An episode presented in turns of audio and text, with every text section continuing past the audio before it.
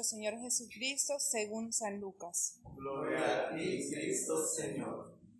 Uno de entre la gente le dijo a Jesús, Maestro, dile a mi hermano que me, que me dé mi parte de la herencia.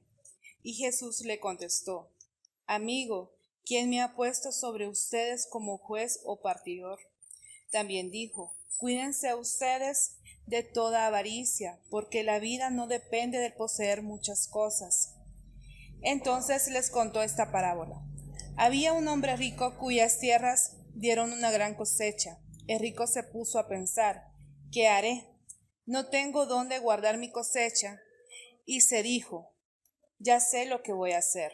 Derribaré, derribaré, mis graneros y levantaré otros más grandes para guardar en ellos toda mi cosecha y todo lo que tengo. Luego me diré, amigo, tienes muchas cosas guardadas para muchos años. Descansa, come, bebe, cosa de la vida.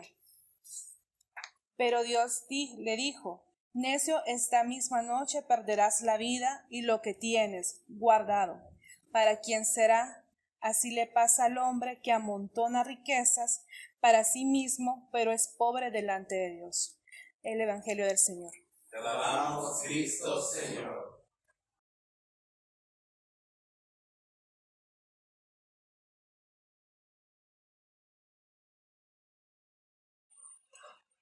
Yo no sé si notaron algo particular en la segunda lectura después del Salmo. Ahí hay una proclamación. Si no la escuchamos, la voy a repetir yo de nuevo. Creo que por aquí está. No, mejor me voy a ir aquí. Gracias. Dice, hagan pues morir todo lo que hay de terrenal en ustedes que nadie cometa inmoralidades sexuales, ni haga cosas impuras, ni siga sus pasiones y malos deseos, ni se deje llevar por la avaricia, que es una forma de idolatría. Ahí hay una declaración bien fuerte. Aquí no habla el padre, aquí habla la madre. Discúlpenme.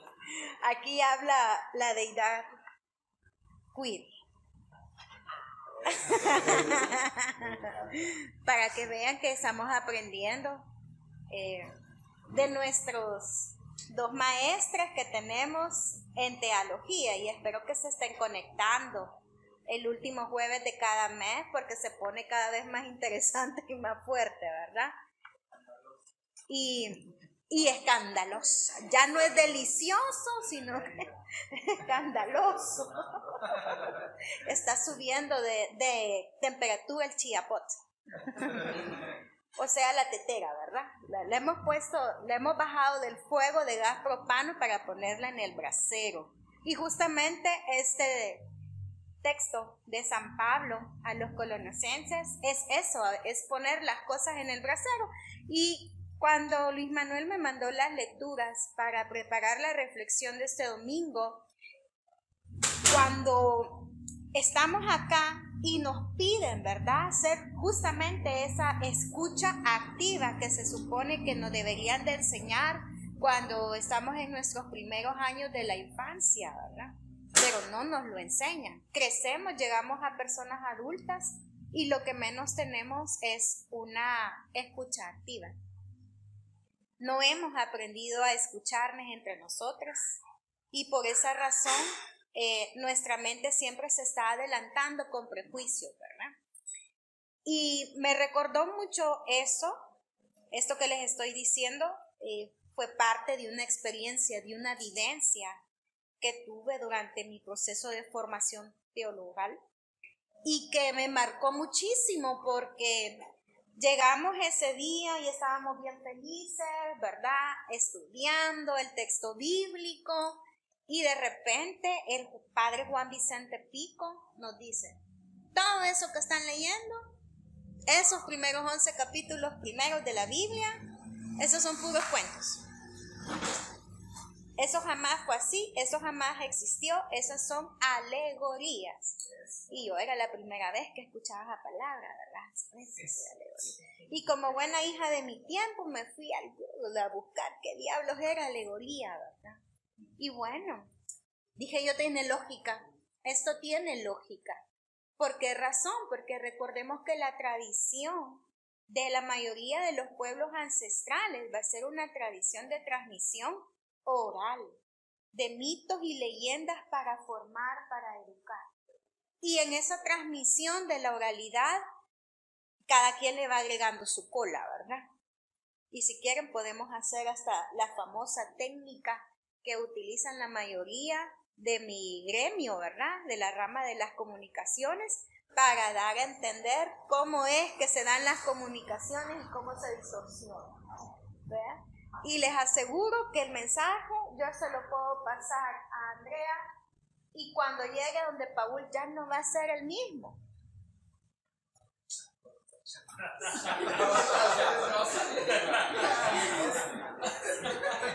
Pero ¿por qué estoy diciendo esto? Porque cada quien va a pasar el mensaje de acuerdo a su vivencia y de acuerdo a su experiencia. Entonces yo me quedé pensando cuando veo todas las lecturas y dije, es que sigo pensando en el padre Juan Vicente Pico. Él era un español que llegó a la sierra colombiana y él se unió a las FARC.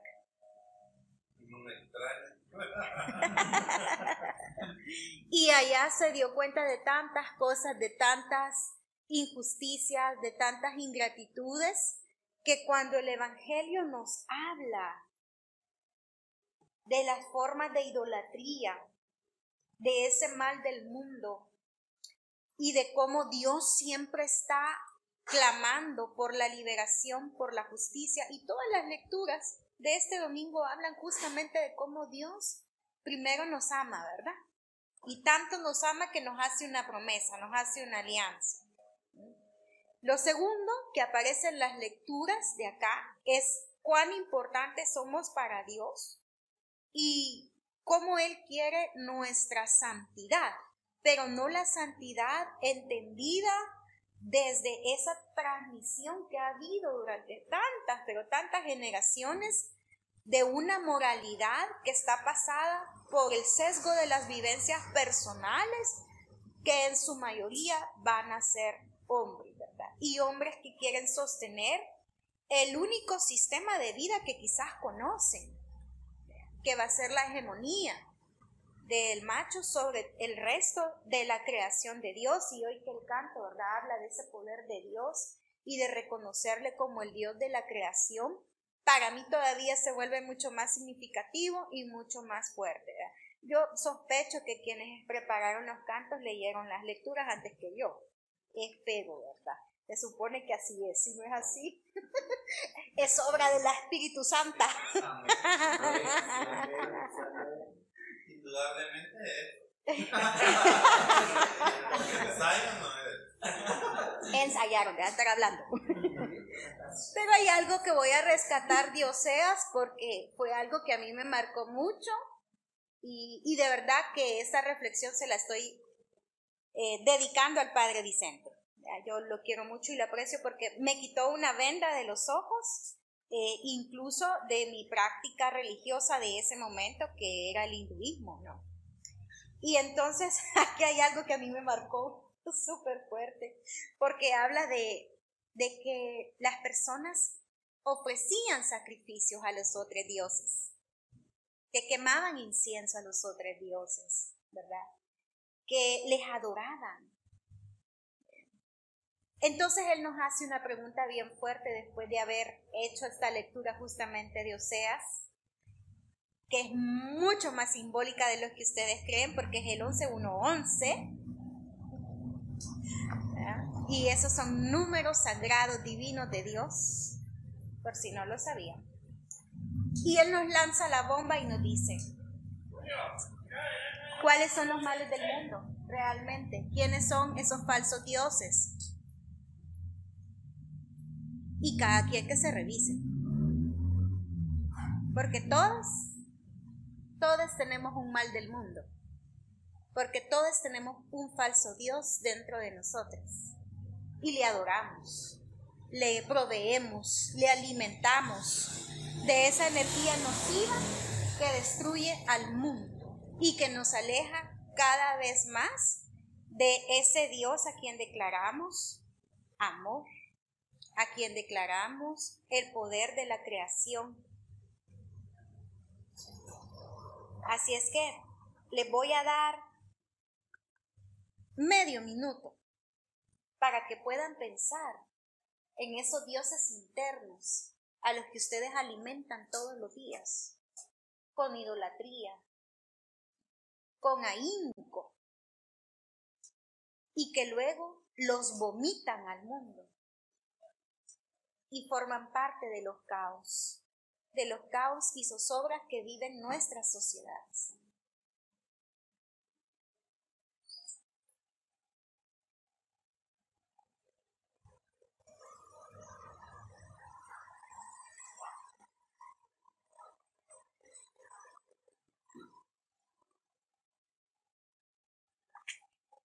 Cuando Dios habla de destruir la vana ilusión, cuando Dios nos habla de actuar para limpiar al mundo, tiene una promesa también para nosotros. Y nos dice, no actuaré con el ardor de mi ira, y regresando al tema de las alegorías, ahí podemos entender cómo es que algunas personas interpretaron eso como un infierno.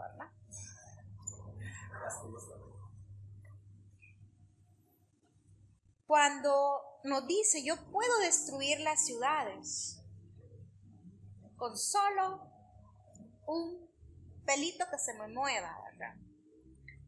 Pero su corazón, dice el Señor, se conmueve por su misma creación.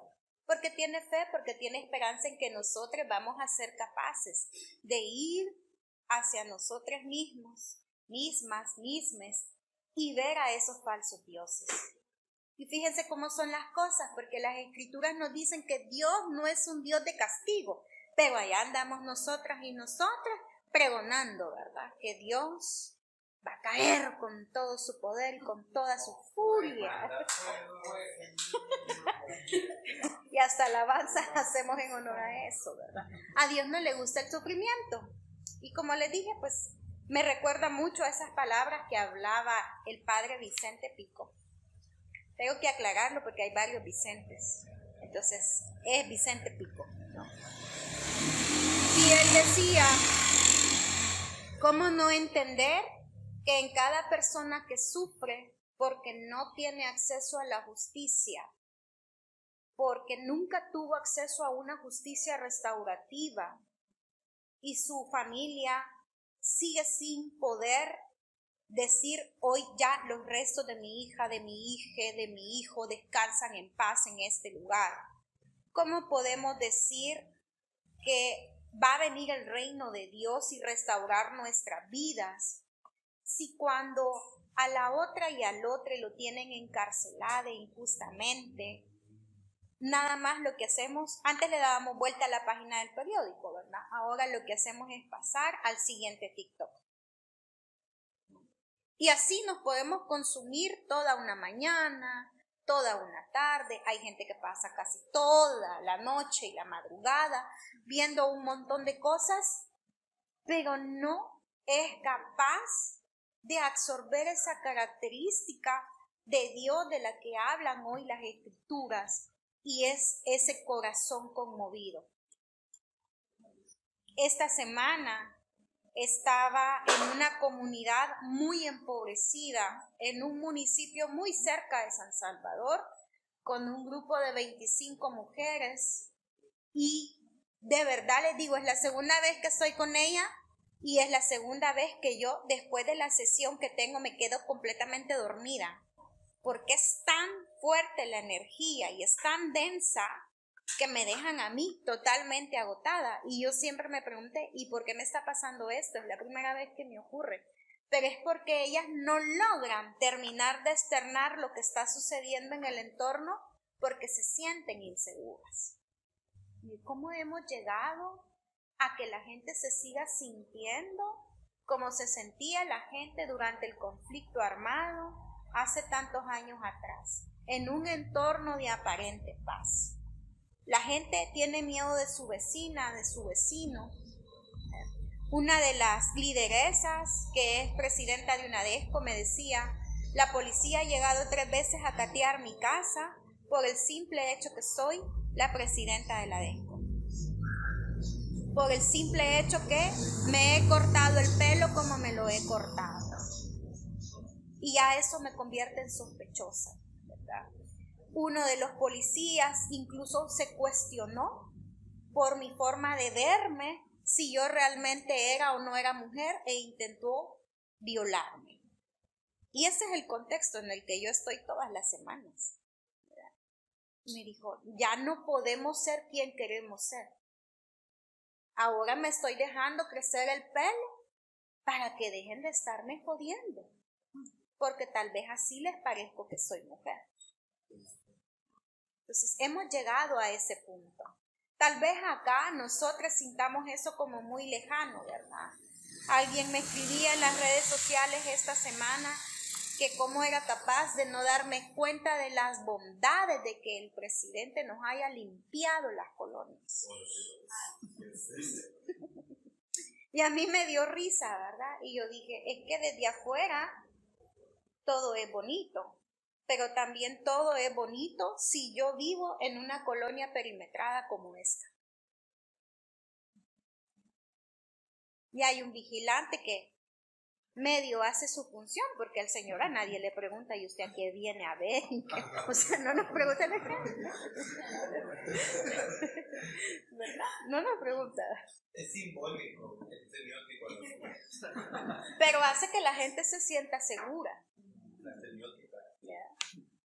Yo vivo en una colonia que no se pudo perimetrar porque es el paso a un punto de buses y nunca la van a poder perimetrar, aunque quieran, ¿verdad? Entonces hemos aprendido a vivir con esa sensación de que todo es inseguro, ¿verdad? Y siempre me han preguntado, ¿y por qué nunca tenés la puerta abierta? Y el gran calor que hace no está tu casa. Yo mejor sembré unas matas de huerta, un palo de naranja, ¿verdad? Y entonces resultó que ahí se iban a sentar aquellos que les cuento, ¿verdad? A hacer su venta nocturna. Porque ahí estaba fresco. bueno, bienvenidos hermanos en Cristo, mientras no me jodan las plantas, aquí pueden seguir estando sentados. No, eso nunca lo van a hacer, ¿verdad? Se sienten cómodos también se sienten en un entorno seguro. Y a mí me pareció lo más irónico de la vida, ¿verdad? Porque yo salía corriendo en mi trabajo para llegar a tiempo con mi hijo, para que mi hijo se sintiera seguro que por lo menos había una persona adulta con él, pero los otros se sentían seguros de que ese era un espacio seguro para ellos, ¿verdad? Porque les, les daba sombra, porque la noche los oculta. Pero volviendo al punto, ¿verdad? También es, las escrituras de este día nos hablan de lo que es la vana ilusión. Y tenemos que hacernos la pregunta también. En mi vida, ¿cuál es mi vana ilusión? ¿Qué mundo de fantasía he creado para mí? Y que me la chupo, ¿verdad? Y me la creo que realmente tengo poder, que tengo dinero o que estoy mejor que otra gente. Y entonces decía Juan Vicente Pico, ¿cuántas engreídas y engreídos tengo en este salón? Por no decir la palabra que él decía.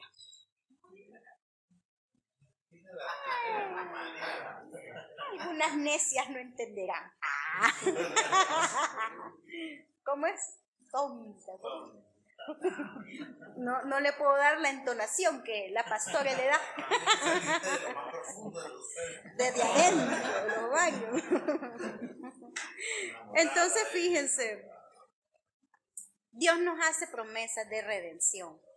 Pero para que se cumplan esas promesas de redención están en el Evangelio, ¿verdad? Porque primero nos viene contando cómo a pesar de que Él nos hace una promesa, no le hacemos caso. Seguimos de... ¿Verdad? Con la vana ilusión, con los falsos dioses, amando los males del mundo, ¿verdad? Porque es bien galán, es bien galán, ¿verdad? Decir, no, es que yo estoy sufriendo más que aquella. Ni siquiera te imaginas el sufrimiento que yo estoy pasando y le estaba contando y la tonta se hizo y una babosada fue lo que me contó y no era igual a lo mío y yo queriendo hablar con ella. O sea, pueden ser cosas así de pequeñitas. Pero yo ya estoy minimizando, reduciendo el dolor de la otra persona. Y entonces ustedes ya saben, a Jesús le encantaba enseñarnos con parábolas. Y yo siempre dije, bueno, Jesús quizá no le gustaba eh, hablar para la gente pobre, decía yo antes, ¿verdad? Porque realmente a veces una con algunas parábolas se queda un poco en la luna, ¿verdad? Pero en la medida que también nos vamos dando permiso de abrir nuestro corazón, nos vamos dando cuenta que es bien fácil entender ese lenguaje de Jesús. Y que lo hacía justamente porque estas cosas a veces es lo que conocemos, ¿no? ¿Quién no conoce, por ejemplo, a una persona que en su vanidad, en su avaricia, de que ya más o menos las cosas le están saliendo como le tienen que salir, empieza a ser una persona acumuladora? O empieza a ser una persona usurera.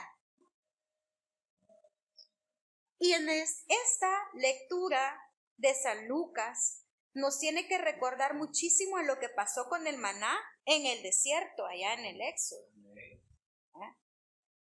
Y nos tiene que enseñar también a vivir con el día a día y a dejar de preocuparnos por la acumulación.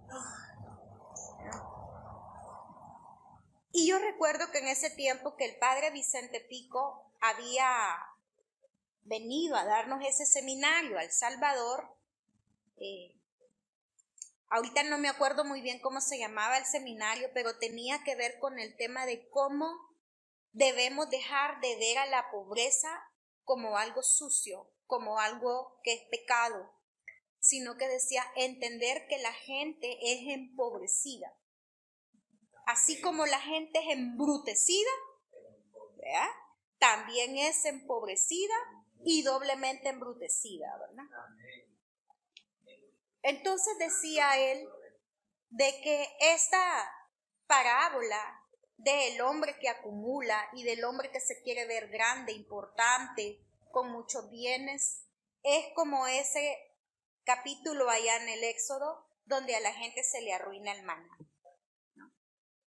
Y yo me quedé pensando, cuando el Padre vino, a mí me pasó algo bien, bien interesante, ¿verdad? Eh, creo que ya lo he comentado acá, que yo me he ido de espacios donde creo que existe el mal del mundo, donde hay acumulación, donde hay avaricia, donde a las personas se les juzga por ser distintas, donde se supone que deben defender derechos, pero no es más que una pantalla porque es un modo de sobrevivencia. Y yo me fui y no me importó que me quedara sin un centavo, cuando estaba en lo mejor de mis gastos de maestría, cuando tenía un niño que necesitaba la comida de todos los días. Y permití que la proveeduría de Dios hablara y obrara en mi vida. Porque yo vivía con un dólar diario y con un papá que acababa de sobrevivir a una operación eh, del corazón una cirugía de corazón abierto, que no podía trabajar y al que no le iban a dar su jubilación porque consideraron que si había sobrevivido a la cirugía de corazón abierto podía seguir trabajando. Y no quisieron indemnizar. Y yo decía, todo este contexto a mí me puede hacer creer que Dios no me ama, que Dios no me quiere, que además Dios me está castigando. Porque en vez de haber sido humilde, haberme quedado con la trompa callada, ¿verdad? No haber luchado por mis derechos y haber dicho, hasta aquí pongo un límite, esto no me parece, no es coherente con mi pensar y mi sentir sobre lo que es la defensa de la vida. Yo veo la avaricia en ustedes y no me gusta y por eso me voy. Dios me está castigando y no lo pensé así. Increíblemente esa historia se ha repetido en otros espacios dos veces. Y yo digo, ¿qué más me está queriendo decir Dios de esta situación? Que yo todavía no la termino de entender. ¿Por qué me sigue poniendo los males del mundo enfrente? Para que sea yo la que ponga un límite. Es que realmente Dios me ama y se dio cuenta que es capaz de trasladarme su poder su poder y su voluntad. Porque hay otra cosa que está aquí también en las escrituras y que a mí me golpea, me choquea horrendamente y yo espero que a ustedes también, ¿verdad? Y es creer que la salvación va a venir en una, una nubecita, en el fin de los tiempos, que no sabemos cuándo va a ser el fin de los tiempos, y Dios bajará su dedo juzgador y van a resucitar los muertos. Y ustedes imagínense así, esas estampitas que andan otros hermanos a buenas 5 de la mañana ahí en las paradas de los buses, ¿verdad? Pero Juan Vicente Pico nos dijo, si ya fuiste capaz de reconocer a tu idolatría y tu vanidad, ahora sácala de ti y permite que el Dios que cohabita en ti realmente emerja y pueda enseñarte cuál es tu camino, cuál es tu propósito. Pueda darte esa protección, ese amor, esa proveeduría que necesitas para entender el por qué partimos y compartimos el vino y el pan. Amén. De